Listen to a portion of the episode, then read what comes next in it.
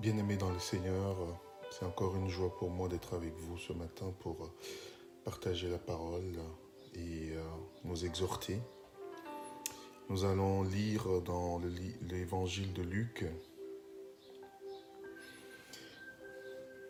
le chapitre 22, partie du verset 40. Lorsqu'il fut arrivé à cet endroit, il leur dit, priez pour ne pas céder à la tentation. Puis il s'éloignant d'eux, à la distance d'environ un jet de pierre, il se mit à genoux et pria, en disant, Père, si tu voulais éloigner de moi cette coupe, toutefois, que ce ne soit pas ma volonté qui se fasse, mais la tienne.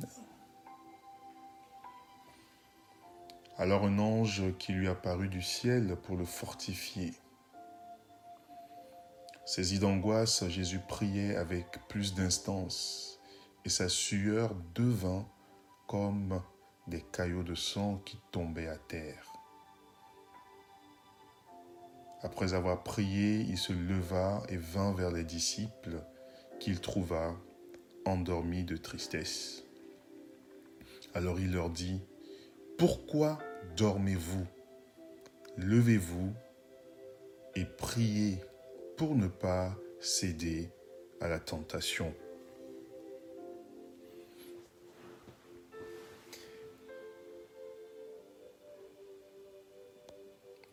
Lorsque nous faisons un petit retour en arrière, nous voyons que ce passage précède l'arrestation, la crucifixion, mais juste avant, Jésus avait annoncé, et c'est ce que nous pouvons lire un peu plus en détail dans Matthieu, que Pierre allait le renier. Et il avait aussi annoncé sa mort imminente, son sacrifice qui devait être fait. Et dans cette situation, il prie avec lui les disciples mais aussi, une fois qu'ils sont sur la montagne, avant d'aller un peu plus loin pour la prière, la Bible nous dit qu'il a pris Pierre et deux fils de Zébédée.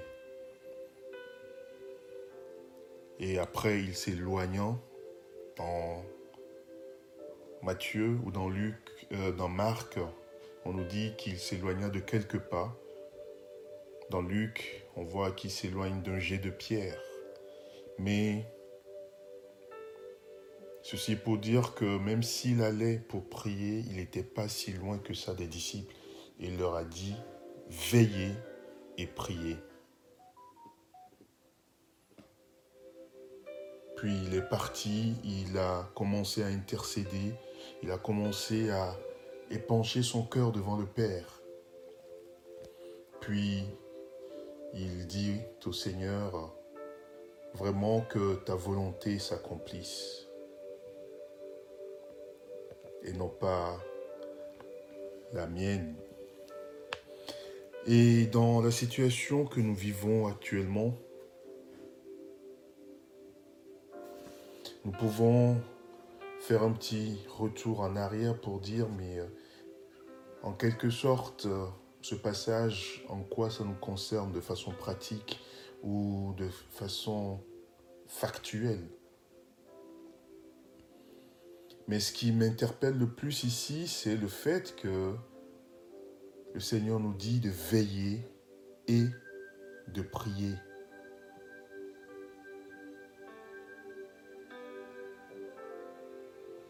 Veiller et prier afin de ne pas tomber dans la tentation. Et actuellement, dans la situation que nous traversons, qu'est-ce qui peut être pour nous une tentation? Qu'est-ce qui peut être pour nous une difficulté? Si nous prenons les cas des personnes qui sont confinées, qui restent constamment chez eux, ou ceux qui sont à temps partiel, du coup, qui ont moins d'activité, le risque dans cette situation-là, c'est l'oisiveté. Le risque dans cette situation-là, c'est de tomber dans la critique, dans le jugement des autres. Le risque dans cette situation aussi, c'est de se cacher et de ne pas se montrer en tant que chrétien. Parce que nous avons vu qu'il y avait les chrétiens qui étaient indexés. Mais rappelons-nous que le Seigneur nous avait avertis en disant, celui-là qui veut me suivre passera tout autant comme moi par des difficultés. Donc, il ne faut pas que cette situation difficile dans laquelle les chrétiens sont indexés,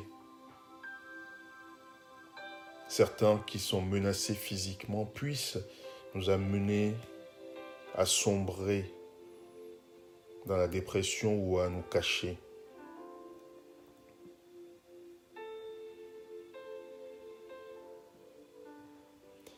On nous conseille de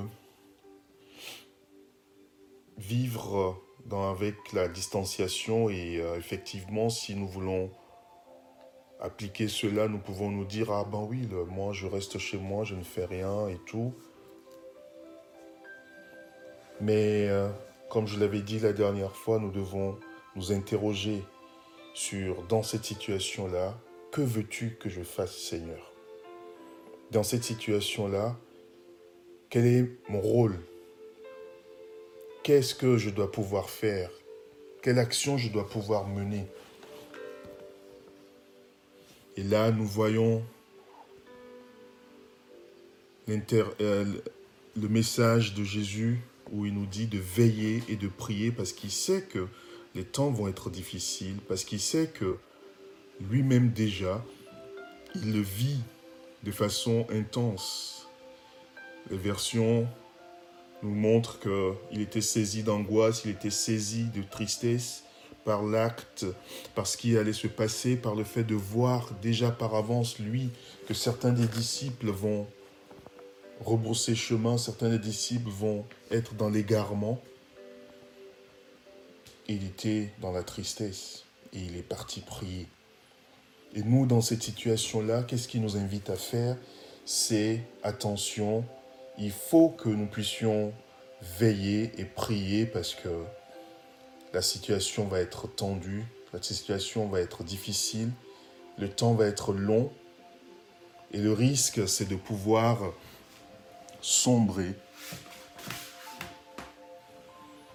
dans l'oisiveté. Et cette oisiveté, la Bible nous dit que progressivement va nous amener à l'assoupissement. Parce que le passage nous dit que lorsqu'il est revenu, il les a trouvés endormis de tristesse. Dans certaines versions, c'était assoupi. Et l'assoupissement, lorsqu'elle survient, elle se déroule comment? C'est progressif. Nous sommes dans le confinement et le risque, comme je l'ai dit, c'est que progressivement, on prenne l'habitude, que progressivement, on s'éloigne, que progressivement, on devienne